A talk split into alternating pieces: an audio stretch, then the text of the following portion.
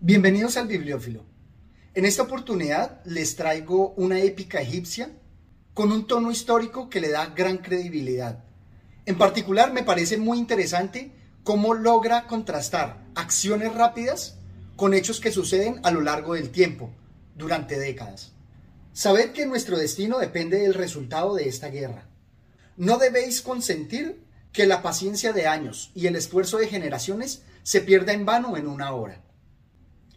Este libro me parece muy interesante y la destaco como una épica, porque él trata de rescatar la historia pasada del el imperio egipcio para despertar los sentimientos nacionales, para hacer como en el Gilgamesh y lograr modelar la cultura actual.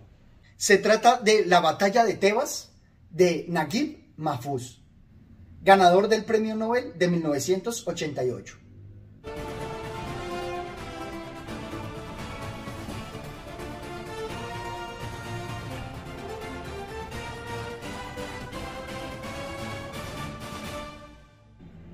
La obra está dividida en tres partes, donde nos presenta los antecedentes, donde nos presenta la preparación para la batalla y finalmente la gran batalla de Tebas, que en realidad son una secuencia de batallas durante esa guerra, donde finalmente se quitan el dominio de los Ixos de encima. Esta obra, con un tono histórico que le da autoridad, nos presenta primero los antecedentes, las causas por las cuales los de Tebas van a tratar de quitarse la dominación de los Ixos. Y al mejor estilo de las épicas griegas nos va a presentar toda la dinastía, desde los abuelos, los padres, hasta los dilemas del héroe. Él mismo no era ajeno a una preocupación que le asaltaba, sin saber si había acertado o por el contrario había errado. Pero qué mortal podía alcanzar su objetivo tal y como se lo había planteado, sin calcular lo que podía surgir ¿Cuántas personas dirigiéndose a la cima de la montaña se ven precipitadas al profundo valle? ¿Cuántos cazadores disparan la flecha a la presa y ésta se les echa encima y los persigue? Me gusta mucho la fuerza expresiva del autor porque nos presenta los dilemas del héroe. Y este pasaje en particular me gusta porque me recuerda al gran Gatsby, en cómo el pan se nos quema a la puerta del horno. Donde puede ser que nuestro objetivo se vea perdido por algo inesperado, acaso por el azar, o como lo veíamos en todo modo de Leonardo Chacha, por un acto libre? Estas son las preguntas que nos empieza a plantear la obra. En la segunda parte nos va a presentar una equivalencia entre las batallas de la guerra y las batallas del amor. Un dilema muy shakespeariano. Nos separaremos, nos separaremos.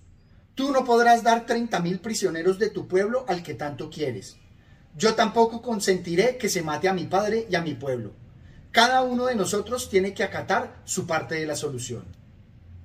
Y más adelante, tú eres un rey, Señor, y los reyes son los que más disfrutan, aunque al mismo tiempo tienen las mayores responsabilidades, como los altos árboles que se aprovechan más de los rayos del sol y de la brisa, pero también están más expuestos a la furia del viento y a la tempestad de los huracanes. Me gustó mucho encontrar en la obra esa equiparación entre las batallas del amor y la guerra, en donde muchas veces el héroe, que no solamente está preocupado por los destinos de su país, también lo aquejan las preocupaciones de sus propias pasiones amorosas. Y como una tragedia shakespeariana, nos va a presentar un desenlace y nos va a presentar la grandeza de los héroes, de las figuras públicas, donde muchas veces tienen que renunciar a sus deseos particulares por el bien de la nación. A pesar de que, vistos desde fuera por un tercero, se les puede achacar que disfrutan de beneficios y ventajas, pero que al común de la gente se les escapan sus personales tragedias. Quisiera destacar que esta obra se me presenta como una épica, porque, como les decía, al igual que el Gilgamesh, trata de modelar la cultura de su nación e inspirar a las personas para luchar por un objetivo el sentimiento nacional. El verdadero valiente es aquel a quien las desgracias no impiden cumplir con su obligación. Puede que sea verdad que hayamos perdido la batalla de Tebas, pero nuestro deber no ha terminado aún. Tenemos que probar que somos dignos de una muerte noble como lo fuimos de una vida noble. O en otra parte, No permitáis que vuestro enfado os ofusque y borre vuestros sagrados principios. Hombre bueno es aquel que manifiesta sus virtudes en los momentos más duros. Una épica siempre va a tratar de mostrarnos y ensalzar las virtudes que quiere inspirar en sus pueblos. Me parece que aquí también se trata de destacar lo mismo. Inspirar a la nación egipcia para abrazar sus valores nacionales y quitarse el yugo de los opresores, como presenta el ejemplo en la historia antigua. Y al ser una épica, me parece que hay una gran similitud con el cantar de Roldán, donde se nos presentan batallas, discusiones, interpelaciones entre enemigos de forma muy similar. Incluso descripciones de las batallas en combate singular. Algo así como lo que se presentaba con Aquiles y Héctor. El faraón comprendió el propósito del envalentonado jinete y corrió a su encuentro. Se intercambiaron terribles golpes con sus respectivas lanzas, pero cada uno paraba el golpe de su contrincante con su adarga y se prepararon para un combate singular.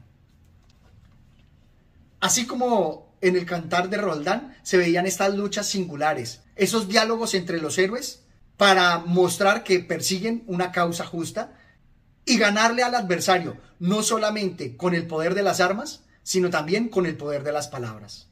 Y si esta épica es similar al cantar de Roldán, que es bien antiguo, vamos a ver que las expresiones que utiliza y los diálogos son muy actuales y en algunos casos también cinematográficos, muy al estilo de Hollywood, como este. No escuchó a su amigo, pero esperó hasta que el juez le preguntó a la mujer, ¿pagarás lo que se te pide al contado? Isfinis se puso de pie y dijo con voz sonora y decidida, Sí, señor juez. Todas las cabezas se volvieron para ver al generoso y atrevido joven que se ofrecía a salvar a la mujer en el último momento. Esta imagen de verdad me parece como la de Hollywood, donde hay un tribunal y todos se dan la vuelta a ver quién es el valeroso joven que se apresta a salvar a la desdichada mujer. O propiamente en la descripción de las batallas, así. ¿Qué golpe más auténtico, Isfinis? Creí que el tintineo de tu espada sobre mi escudo entonaba la música de la muerte. Bienvenido, bienvenido.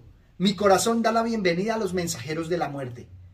Esta siempre me desea cuando juego entre sus garras, pero finalmente se retira decepcionada y se va con otro.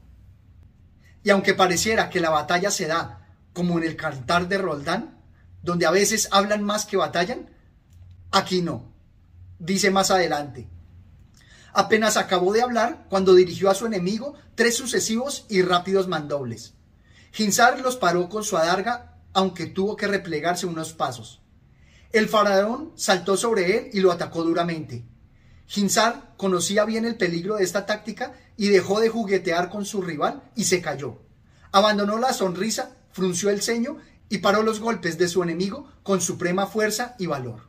Mostró toda la destreza y valentía de que fue capaz, algo sobrenatural.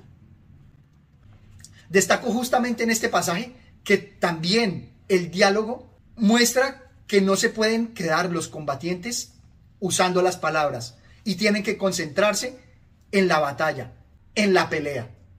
Esto lo que muestra es que el autor usa nuestros usos actuales y modernos para despertar el interés en los lectores. Esto es todo cuanto tenía por compartir con ustedes. Espero que se animen a leer esta obra tan interesante que también nos permite conocer muy al detalle la historia antigua de Egipto. En este caso, de Sekenenre y su descendencia. Toda una dinastía. Espero que me dejen sus comentarios, se suscriban al canal y hasta una próxima oportunidad. Gracias.